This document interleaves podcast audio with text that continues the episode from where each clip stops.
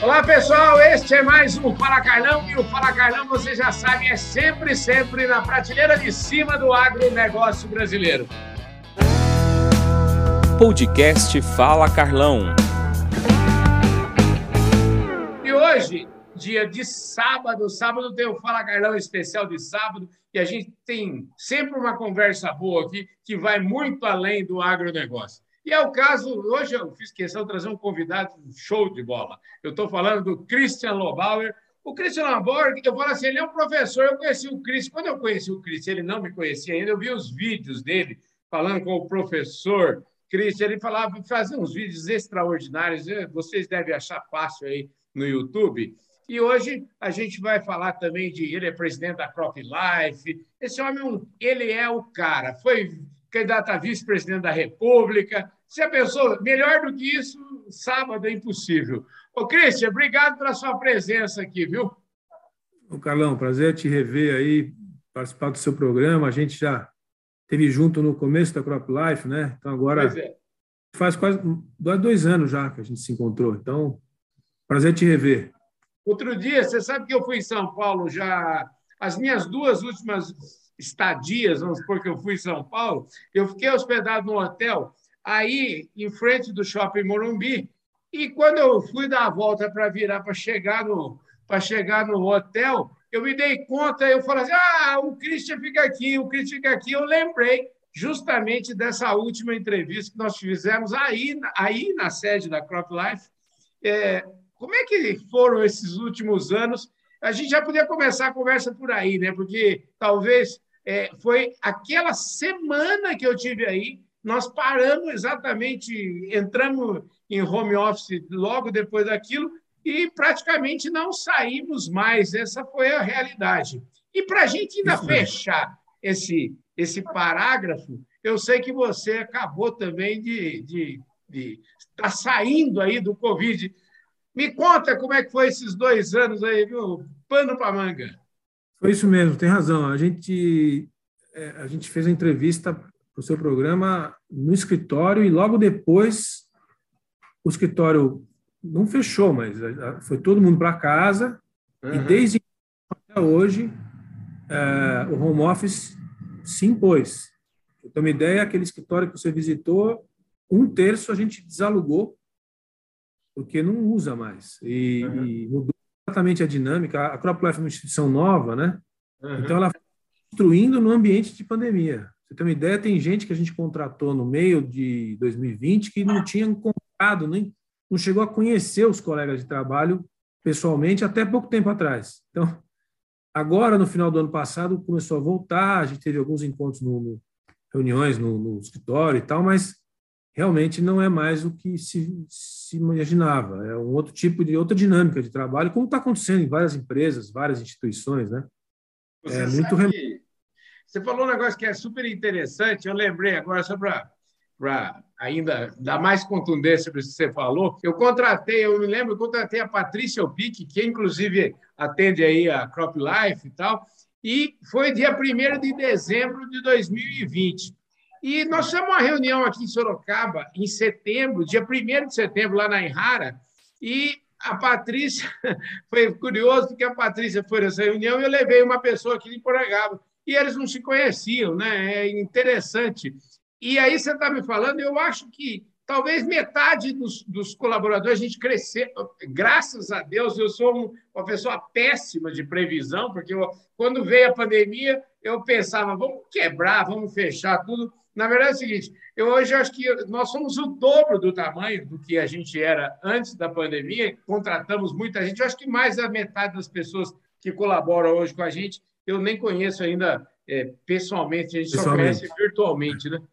Aconteceu isso, é um fenômeno acho que mundial, uma coisa muito diferente, né? Mas as coisas têm andado, têm funcionado, né? Tem problemas ali, ali, mas a instituição cresceu, enfim, está se fortalecendo. A gente tinha 12 associados, a gente tem 50. Então, alguma coisa certa a gente fez. Pois é, fazendo muita coisa certa, viu? Falando nisso, já que você falou desse tanto né, de crescimento, eu estou falando aqui, a gente cresceu uma barbaridade, a gente tinha uma revista que tinha, ó, olha Nós estamos com uma revista que tem 200 Conheço bem. Aqui. Conheço, então, assim, conheço bem e nós participamos bem dela também. Pois e é, é vocês participam desse crescimento assim gigantesco. Eu acho que isso reflete o, o agronegócio como um todo. A gente podia começar falando daí, né? Porque o agro deu uma lição aí na, de, de resiliência, de crescimento mesmo. Em vez de ficar chorando, vamos vender lenço. É, eu acho que isso é um pouco a. É, assim, quando a gente se pergunta qual é a vocação do Brasil, né? O Brasil é um país que tem a vocação para ser o que ele quiser, é um país que tem condição de produzir e desenvolver o que ele bem entender. Mas o que se verificou nos últimos, nas últimas décadas é que a, a vocação, o caminho natural é a produção de alimento mesmo, né? E, e quiçá agora a agregação de valor, desenvolvimento de tecnologia para o alimento. Então, o que tem acontecido no Brasil é uma coisa que acho que não tem mais, não tem mais volta. É, o, é a consolidação de uma vocação, porque além da água, da, da, do trabalho, tem gente inteligente e tem empresa e tem competência para produzir alimento, agregar valor e ganhar espaço no mundo inteiro. Não tem mais volta. Se a gente souber aproveitar todas as oportunidades que essa vocação tem, eu acho que isso aqui vai fazer dessa sociedade uma sociedade rica. Não sei se nós vamos estar vivos para ver, mas vai fazer. Apesar de todas as bobagens que a gente faz paralelamente, como sociedade também, eu acho que é um, é um, é um pote de ouro a produção de alimento. Né? Já está já tá provado que o Brasil, os brasileiros que, que se dedicam à atividade, ou direta ou indiretamente, são pessoas competentes. Né? Porque problema não falta, mas a turma conseguiu criar riqueza, gerar valor e, e, eu acho que é uma vocação mesmo. O Cristian, vamos falar um pouquinho, como é que você é, tem uma pegada assim, você começa a falar, a gente já acha que tem uma pegada assim, vai um pouco além do que a gente. É, um pouco além da prática. Olha só, tem prática, mas vai um pouco além da prática. Você, o que, que o que, que você estudou, afinal de contas? Você, me conta um pouquinho dessa, dessa sua história. Justifica o seu nome aí, Lobauer, vem da onde?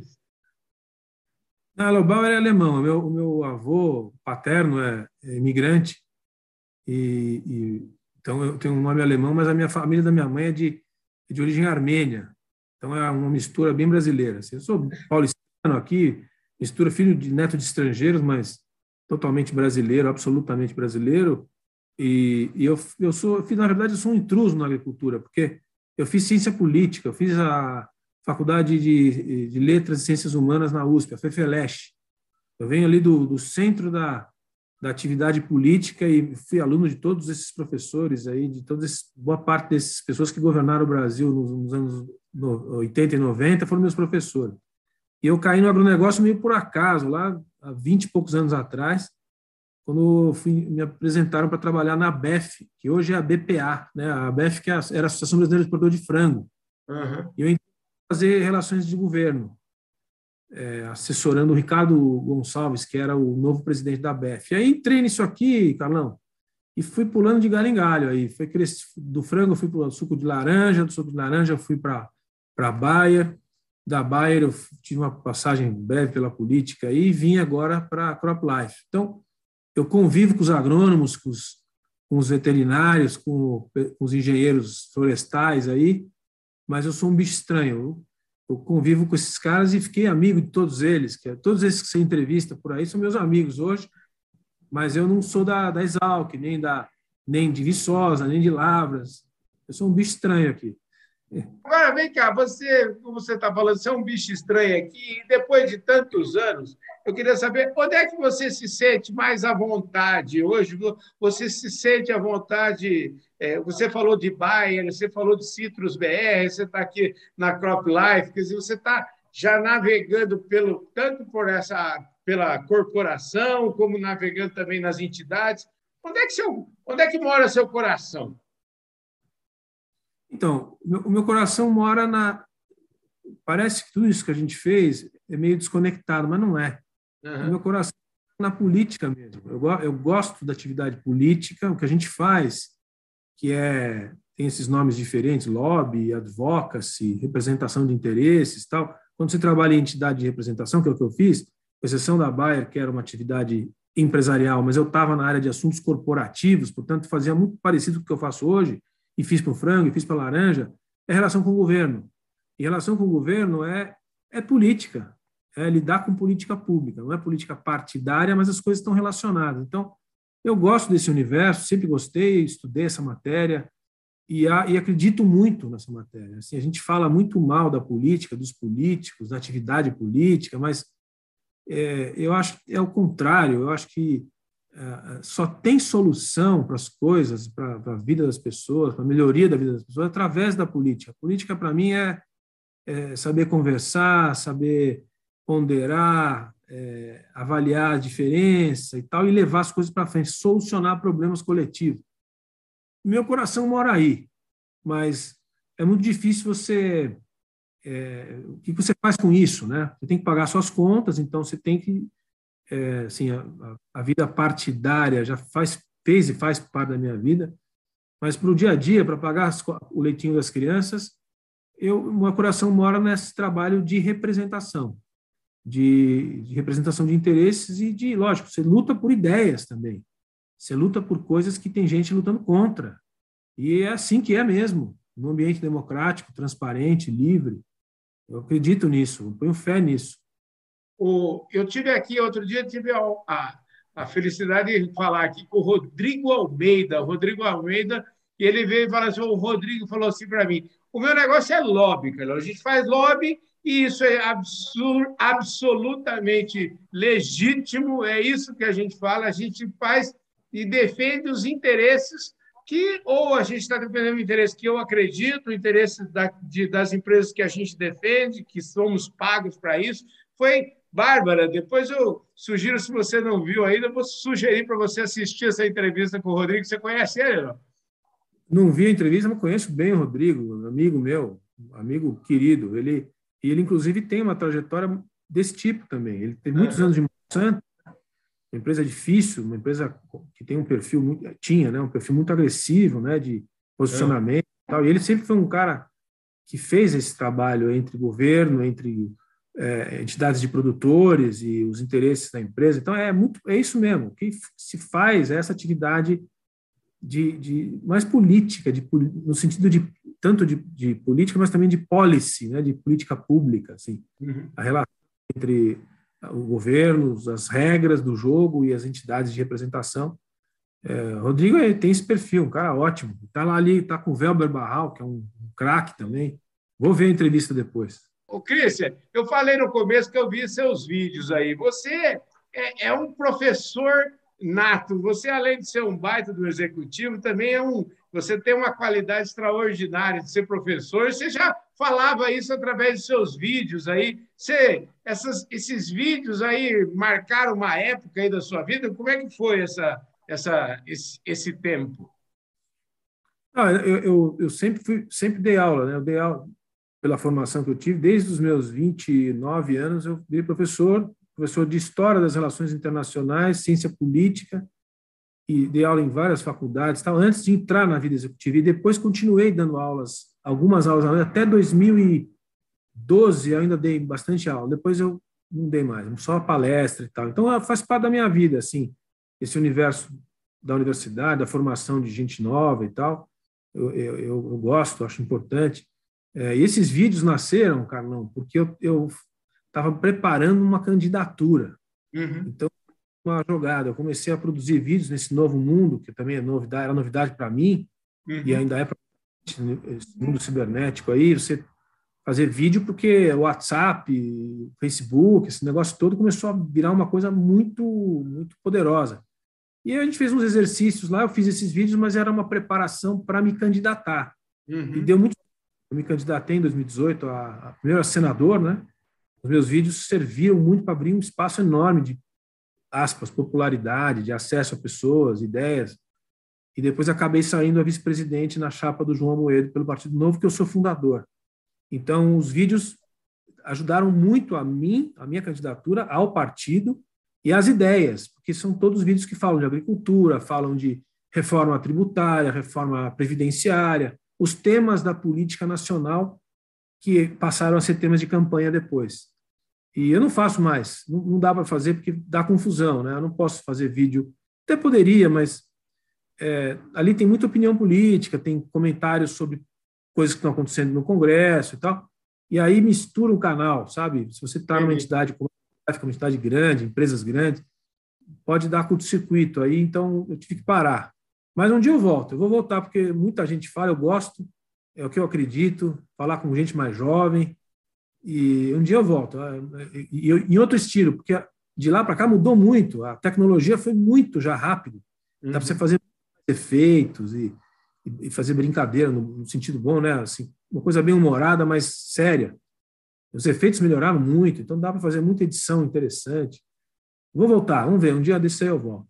Ó, oh, mas eu, já que nós estamos aqui nessa prosa aqui, eu não posso comer, é, deixar de dar uma de, de aproveitar aqui e dar uma cutucada também, porque você foi candidato a vice-presidente da República, nós estamos, o Brasil. É, antes de, de falar disso, até eu queria saber de você o seguinte: eu acho que às, às vezes eu tenho a sensação de que a gente está ficando muito chato, parece assim, parece que ninguém mais escuta ninguém, né? Porque é, parece assim, eu, eu, sempre acho que o legal da democracia é, é democracia porque é isso, tem vários lados, tem vários jeitos de olhar, tem vários ângulos.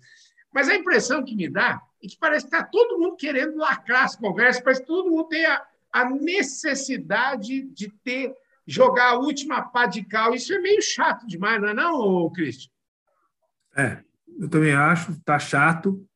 Acho que as, é um pouco resultado desse fenômeno tecnológico, em que você, com poucas letras e poucas palavras ou poucas imagens, é, resolve um assunto e vira uma coisa muito superficial e, e, acho que tem muitos assuntos que são mais profundos, mais sérios, que demandam análise, ponderação, serenidade, né? e, e não tem. É, não sei qual é a solução, porque a, a mídia tradicional, que seria a fonte mais importante para a formação de opinião, ela também caiu de forma muito radical. Assim, a, for, a formação de opinião ficou muito difícil. Hoje em dia, para você ter uma opinião sobre um assunto, você não sabe mais muito bem onde você vai atrás. Né? Não é mais só nos livros, não é mais aqueles, daquelas é, mídias tradicionais que você escolhia, um jornal, uma revista, um canal de televisão ou alguns, e você construía a sua opinião. Não dá mais para fazer isso é uma transição duríssima para a formação de opinião e o resultado é isso, é um caos geral, um monte de bobagem que, que é falada e repetida, uma polarização, uma coisa, uma mistura de temas assim, uma coisa politicamente correta muito agressiva que está na coisa ambiental, está na coisa do the planet também que atormenta a gente. Não é por aí, não é esse o caminho, mas eu acho que eu acho que é um processo transitório, como tudo na história, né? Uhum. Vamos passar por essa confusão para depois ter um tipo de estabilidade de novo, fontes melhores, é, é, é, menos histeria e mais, mais ciência, mais fato. Eu acho que é um, imagino que seja um, uma fase ruim, né? Tomara que seja. É, eu já entrevistei aqui, aliás, duas vezes que eu entrevistei duas pessoas sobre esse tema. Por exemplo, já que você é professor e falar do tema do material escolar, e até eu me lembro bem que da primeira vez que eu entrevistei aqui, é, e, e, falando com, a, com a, uma das representantes da, desse movimento, né, eu até falei assim: a gente tem algumas coisas que, que foram trazidas pela pandemia. Eu, por exemplo, não sabia que eu podia fazer meu trabalho sentado confortavelmente na minha casa. Eu achava que eu tinha que dormir 20 noites por, por mês numa cama diferente, viajando barbaridade, enfim, e descobrir um mundo novo. E essa história também da pandemia, de repente, colocou as crianças para dentro de casa também, e de repente os pais né, eh, perceberam, começaram, se deram conta de falar, opa, começaram a entender melhor, começaram a ver o que o filho estava fazendo, o que o filho estava estudando. Quer dizer, de repente também eu até faço, eu dei até, de certa forma, um puxão de orelha nos pais também, porque, na verdade, essa história sempre teve lá, mas, é, de repente, eles tiveram que começar a olhar. E aí viram esse mundaréu de bobagem que está escrito aí no material escolar, que a gente é, vem falando aí. Eu acho que você também, esse tema é um tema que você trata aí, talvez até na Crop Life, vocês, vamos dizer assim, é, puxaram para vocês esse tema? Estou muito envolvido, Carlão. Vi a entrevista que você fez com a Letícia, uhum. é, no material escolar. Eu estou no conselho do De Olho Material Escolar. eu auxiliando o de olho no material escolar é, na busca de recursos nas entidades do agronegócio, inclusive a CropLife também já entrou, uhum. para fazer o estudo que a FIA vai, já começou a fazer para mudança dos principais 80 livros que atingem 15 milhões de crianças e adolescentes para mudar o conteúdo que trata do agro. E acho que isso é um, só o início de um processo. Chegou tarde, a organização da sociedade civil, original de mães que se indignaram com as barbaridades que estavam no conteúdo escolar, são uhum. barbaridades. A gente tem vários dossiês. É uma barbaridade. Eu diria que até que é crime o que foi feito nessas últimas duas décadas, o que se colocou no livro, nos livros escolares em relação ao agro e outros temas, tá? Mas para ficar só no agro, já começou a reação, uma reação civilizada, democrática, transparente. Ninguém aqui quer é, dizer nada do que a Embrapa não falou, do que o MAPA não fala, do que as instituições de pesquisa agrícola falam, que as universidades falam. É colocar a bola no chão, sabe? Hum. E vai mudar. Vai mudar. Já começou a mudar. E é, é fundamental que mude, porque não dá para dizer que a soja brasileira vai para o Japão para servir é, é, para servir para o shoyu para o shoyu que o japonês vai comer. Não dá para aceitar charge em livro escolar de uma pessoa falando com o delegado, dizendo que o delegado que a mulher dele quer matar ele porque serviu morango e uva na sobremesa, e a alternativa que o garoto tem que, que colocar como certa é que ele está se referindo ao veneno que está no alimento em função dos agrotóxicos. Quer dizer, esse tipo de coisa, Carlão, estava em milhões de livros que foram para milhões de crianças. Depois a gente não entende por que, que o agronegócio é mal compreendido. É porque a gente deixou acontecer isso na formação das pessoas. Então, é um dos mais importantes projetos que tem no Brasil hoje, que é a revisão dos conteúdos é, curriculares, dos livros e dos, dos, vídeos e de tudo que vai se apresentar para a nova geração. Né? E vale para todas as ciências, não é só para agronomia, para agricultura, é para a formação das, das novas gerações, que está tudo muito contaminado. E isso tem uma razão política, que não é o caso aqui de discutir aqui, mas foi feito deliberadamente nesse país. Foi feito assim, deliberadamente. E agora a gente tem que desfazer, porque não é democrático. Agora, o, o Cris, deixa eu te falar, esse negócio, a impressão que dá é o seguinte, eu quero, agora eu queria que você me falasse, será, nós passamos batido nisso? Como é que, como é que deixamos acontecer isso? Ah, o negócio da educação no Brasil é muito, é muito preocupante. Porque você vê, dois anos de pandemia, as escolas dos ricos, como os no, o meu filho, por exemplo, escola de rico, né? Uhum. conseguiu adaptar. Então, teve computador em casa, teve aula remota, e a coisa uhum. aconteceu. Mas a grande maioria das crianças brasileiras ficou dois anos sem aula, tá não? Isso vai ter efeito já, já já. Nós vamos ver o efeito disso no desenvolvimento brasileiro já já. Então, assim, é muito grave o que acontece na educação brasileira, é muito mais profundo. E passa por esse ponto que você levantou. Se não forem os pais, não vai ser ninguém. O governo não vai resolver o problema. As uhum. escolas só não resolvem o problema. Os sindicatos de professores estão jogando o jogo ao contrário. Os sindicatos de professores hoje é, é uma das causas da paralisação do trabalho dos professores. Está invertido o negócio as próprias universidades, onde eu venho, a USP, que eu sou muito grato e ao mesmo tempo muito crítico, está é, é, tá tudo errado, Carlão, está tudo errado. E quem tem que realizar a transformação são os pais, as famílias. Não tem outro caminho. Pode esperar governo entrar, governo sair, não vai resolver. É a mãe e o pai que tem que olhar o que, que o filho está aprendendo, o que, que ele está lendo, o que, que ele está vendo na internet e começar a se preocupar com isso, porque senão não vai resolver. E eu vou dizer mais: não resolve em uma geração. Nós dois aqui não vamos estar vivos para ver esse negócio resolver, porque é profundo, é profundo o problema. A uhum. elite está sendo educada e sempre haverá uma elite bem educada, bem educada no sentido da, do acesso, né, não da educação formal. Mas a maioria, a maior parte da população brasileira está, não está sendo educada, não é que é mal educada, não está sendo educada. E o prejuízo a gente vê, é, apesar de coisas boas que a gente vê no caminho, a gente vê na dificuldade hoje de você contratar uma pessoa para fazer qualquer função, né? Cheio de, é, de é, bacharel em direito aí que não, não consegue escrever um parágrafo, não consegue interpretar um texto. O buraco é muito profundo nessa área. O Christian, a história é triste, viu? Eu às vezes acho até que você sabe que olhando São Paulo de cima, por exemplo, que às vezes acontece quando a gente sai de Congonhas ou sai de do Campo de Marte, lá em, ou então você chega em São Paulo é, de cima, às vezes eu eu juro, eu lamento o cara ser prefeito, por exemplo, de São Paulo. Eu fiquei é assim, eu já fui visitar é, lugares mais remotos, aí saindo do, do conforto ali dos jardins e tal, e conhecer um pouco mais profundamente aí a, o São Paulo de verdade. E eu, eu lamento, que eu, eu, eu, eu, eu olho aquilo e falo assim, Jesus, não, acho que não há solução para isso.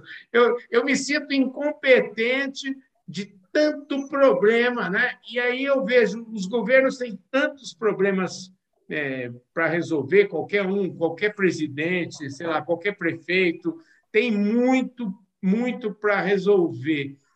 E aí eu queria pegar um pouco o fato de você ter sido candidato a vice-presidente e também dessa sua vez, por onde começar? Porque eu fico pensando assim, né? O cara chega, de repente o cara vira prefeito de São Paulo, tipo assim, por onde eu começo? Como é que como é que seria no seu caso? Por onde você começaria?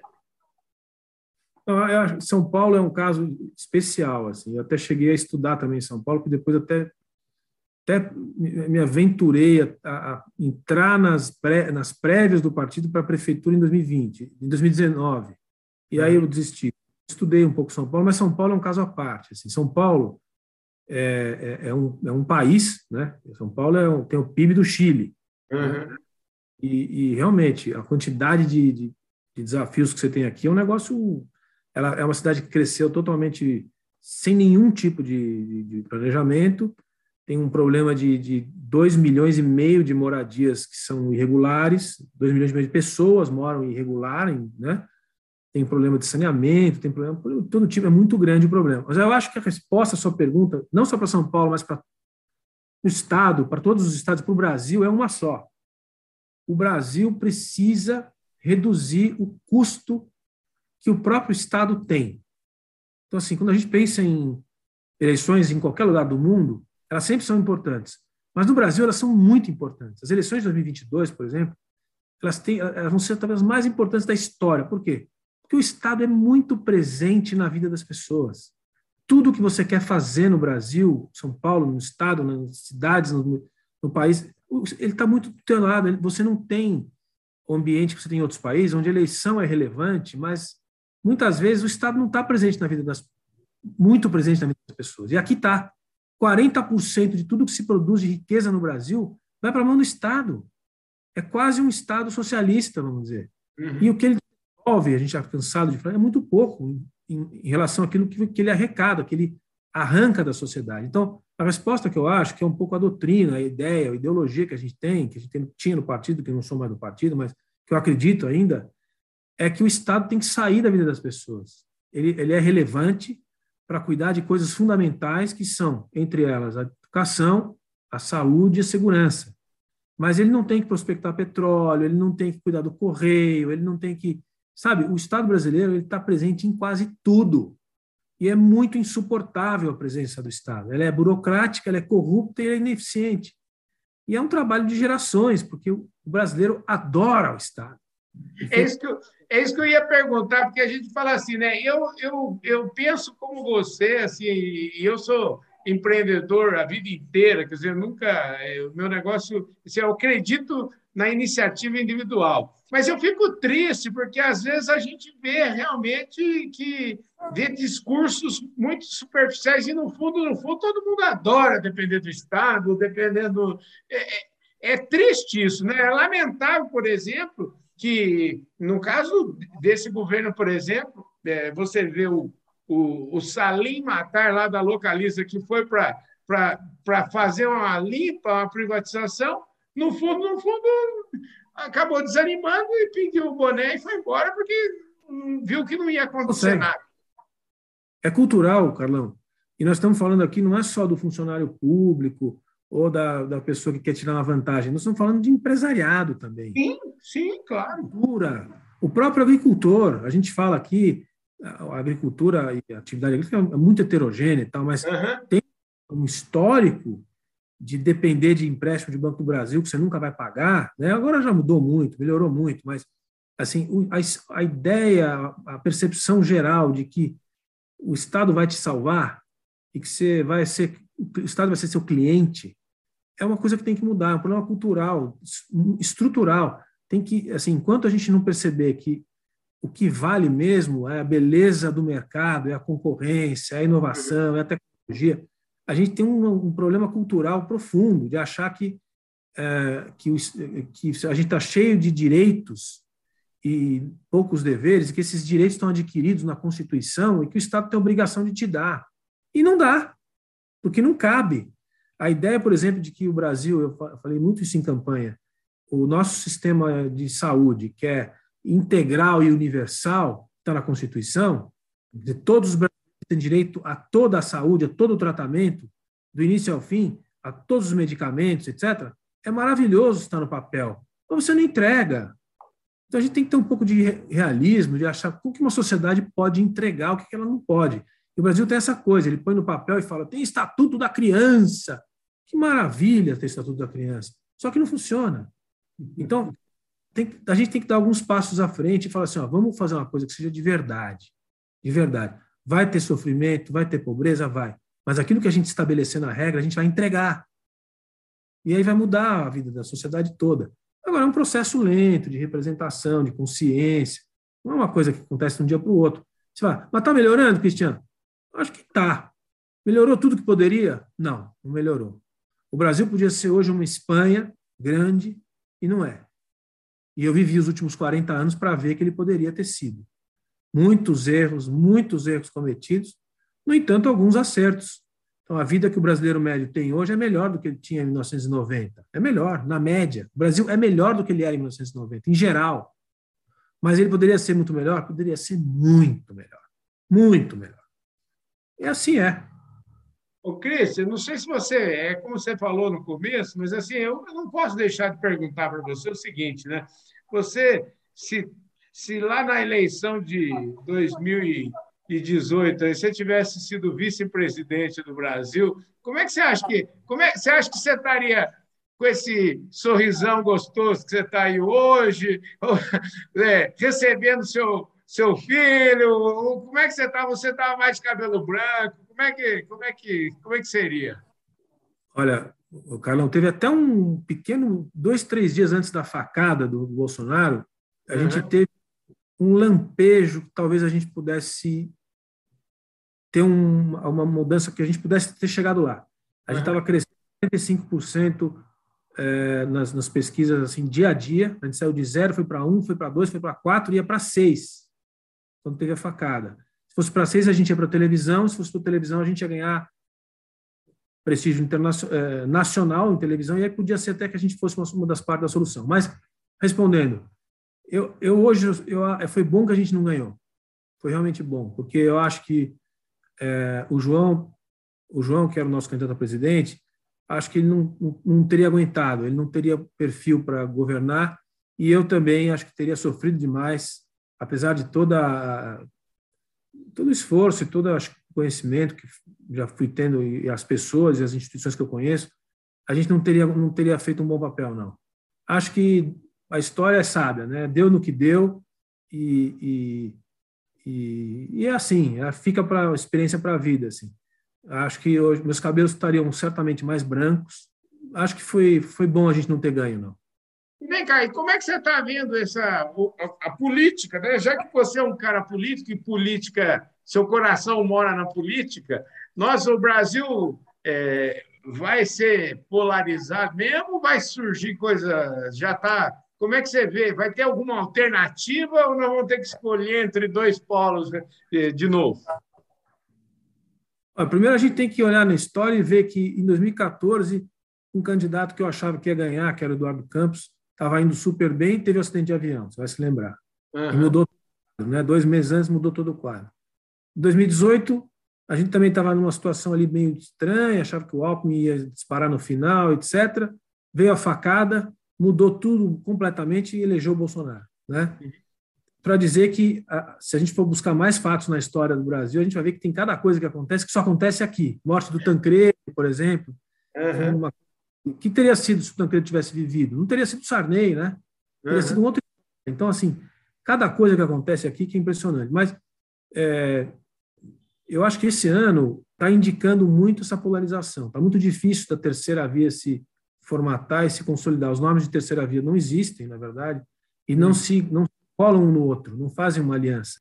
Veja o governo de Minas, por exemplo, que era o governo do Pimentel e depois o governo atual do, presidente do governador Zema.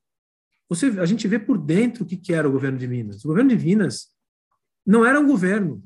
Você fala, qual era a gestão do governo do Pimentel? Não era, não havia. Não havia gestão. E hoje, como a gente conhece o governo de Minas por dentro, a gente sabe.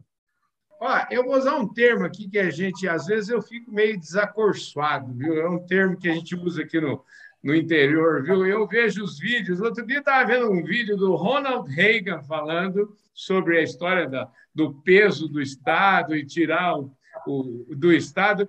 É, vejo Roberto Campos falando disso e vejo eles, eles moços, quer dizer, eu fico pensando assim, eu queria arrancar meus cabelos, eu fico imaginando o Brasil que a gente já teria hoje, né? Porque a gente já podia ter hoje, né? É, essa ah. história de é, Paulo Guedes aí, o Paulo Guedes poderia em 89 talvez já ter lá naquela época, naquela oportunidade, que Brasil que a gente não teria hoje, né, Christian? É, eu, eu, eu concordo. A gente, enfim, a gente ainda tem um país democrático, as instituições não uhum. feitas, mas estão aí, funcionam mais ou menos. Tem que continuar por esse caminho, sem rupturas, mas a gente perdeu muitas oportunidades. Tem vizinhos nossos que perderam mais, né? Tem vizinhos nossos que, uhum. se eu fosse, com todo respeito, eu tenho amigos nesse país, mas se eu fosse argentino, eu pegava o avião de ida. Se eu fosse venezuelano, eu pegava o avião de ida. No Brasil, não. No Brasil, o Brasil, eu fico aqui até morrer. Dá, dá para fazer, dá para fazer. Então, até essa comparação que vale. No entanto, a gente olha o que a gente poderia ter sido, realmente a gente deixa muito a desejar. E, e, e, e olha, é, é, um país de corporações muito organizadas, sabe?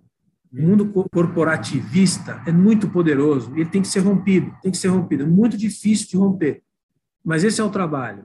Tem pequenos grupos que, que recebem muitos benefícios, que são privilegiados. Eu não estou falando de classe social, estou falando de outra coisa. E esses grupos tem a lei ao seu lado. Esse é a coisa mais difícil para mudar no Brasil. Modificar a lei que garante os privilégios. O que garante privilégios são a, a grupos corporativos que se auto, auto, autodefendem e colocam a sociedade de lado, né? impedem a sociedade de progredir. Esse é o grande desafio brasileiro. Acho que dá, mas é trabalho duro. Ô, Christian, é, foi uma delícia a conversa aqui. Eu falei para vocês no começo, o Christian ele é o presidente da Crop Life, mas a gente nem falou de Crop Life, vamos deixar a Crop Life para outro dia que a gente conversa. Eu, eu falei para ele no começo, quero falar com o professor Christian, e foi uma delícia essa conversa aqui. Eu tenho certeza que você adorou, viu? O público nosso gostou. Eu, eu quero é, o seu compromisso, viu, Christian, de, de repente fazer mais conversa como essa aqui. Eu acho que a gente aproveitar que nós estamos em em ano eleitoral, aí vamos ver. Você falou que você não está mais no Partido Novo, como é que, como é que caminho que você está agora? Eu saí do partido em, em setembro do ano passado, não estou em nenhum partido, estou acompanhando a política, tem muitos amigos candidatos em vários partidos, converso sobre, todo dia com, com a política. O nosso trabalho institucional envolve muita política, né? a gente tem que saber como está indo a frente parlamentar, como é que está indo o Congresso, os senadores, a gente está lá, os ministérios. Então, eu continuo, mas assim, eu pessoalmente não estou filiado a nenhum partido e não devo fazer nenhum movimento político partidário. Vou continuar envolvido sempre, porque eu acredito nisso. É, e então seguir trabalhando na, por enquanto onde a gente está. E, e, conversar com você, Carlão, na hora que você quiser. Um prazer aí. Crop Live ou, ou, ou política aí, quando você quiser a sua audiência eu sei cada vez maior, porque eu vejo, recebo por WhatsApp todos os seus vídeos, cheio de amigo meu lá que você entrevista. Então, é, é, quando você quiser, é só marcar. Espetacular, gente. Ó, fala Carlão especial de sábado, tão especialíssimo. Hoje recebemos aqui o Christian Lobauer, uma conversa extraordinária, uma conversa deliciosa, uma conversa sobre política, enfim. Nós já quase resolvemos uma parte aqui dos problemas do Brasil. Na verdade, para vocês que são políticos, vocês que estão no Congresso, quem sabe até os presidentes da República. Já entrevistei alguns ministros aqui. Eu falei, gente, vocês vão ter uma pista do que vocês têm que fazer aí. É não é, Cristian? É isso aí. É isso aí, tá gente. Ficando, Ó, nós falamos tá aqui. ficando craque. Esse negócio de material escolar, eu acredito muito nesse projeto aí. Esse projeto ele vai ter grandes impactos, talvez por eh, muitas e muitas, muitos anos, muitas gerações aí, mas é um negócio que precisa efetivamente sair do papel, né, Christian? Sabe por que, que vai? Porque não, é só do, não, é, não são só os livros. As meninas, as mães, elas estão tão, tão é, engajadas uhum. que elas estão levando o professor para visitar o campo. Então, quando o professor entra numa fábrica de algodão, ali lá do pessoal do Mato Grosso, e vê o beneficiamento do algodão e vê o que aquilo ali tem de emprego, de renda, de tecnologia, o sujeito nunca viu, é como se ele estivesse entrando num foguete ele acha que a agricultura é Zé Catatu. Uhum. Então, elas estão fazendo muito mais do que o conteúdo é, dos livros, elas estão fazendo o trabalho de em loco, de levar as pessoas para verem. Aí, meu amigo, quando você vê, tem que fazer. Tem muda de ideia. É como diz, aqui tinha um prefeito aqui em Porangaba que ele falava, defendendo a gestão dele, ele falou assim: se a oposição não quiser ver o que eu fiz, eles vão ter que parpar, assim, entendeu? então vão ter que não é? Então, assim, o que as meninas estão tá fazendo, a Letícia e a Andréia, né, que são a presidente e a vice lá da, do movimento, lá estão fazendo é isso. Vocês estão levando o povo para parpar o agronegócio. Né? Parpar. Né? Isso mesmo. é isso aí, gente. Ó, esse foi mais um Fala Carlão especial de sábado. Eu adorei demais a conversa aqui. O Christian, muito obrigado pela sua gentileza, pela sua é, presença aqui no nosso Fala Carlão, viu? Obrigado você, prazer falar contigo. Quando você quiser, estamos junto.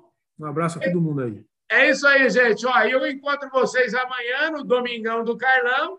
E ó, amanhã no Domingão do Carlão é o seguinte: nós vamos trazer aqui o Rivaldo Machado Borges, lá da BCG, ele abriu o coração no Domingão no Carlão, está falando tudo, falando até de eleição, lá que vai ter eleição, tem oposição, vai ter, está falando tudo isso amanhã e durante a semana. Essa semana você vai acompanhar o Fala Carlão direto lá de Cascavel, lá da Copavel, direto aquela feira maravilhosa, aquele agronegócio que eu convido todos vocês aí a irem lá e visitar de perto para poder apalpar o que é o agro brasileiro. Cristian, obrigado, um forte abraço. Obrigado, Carlão. Um abraço para você. Um abraço e eu vejo todos vocês amanhã. Valeu!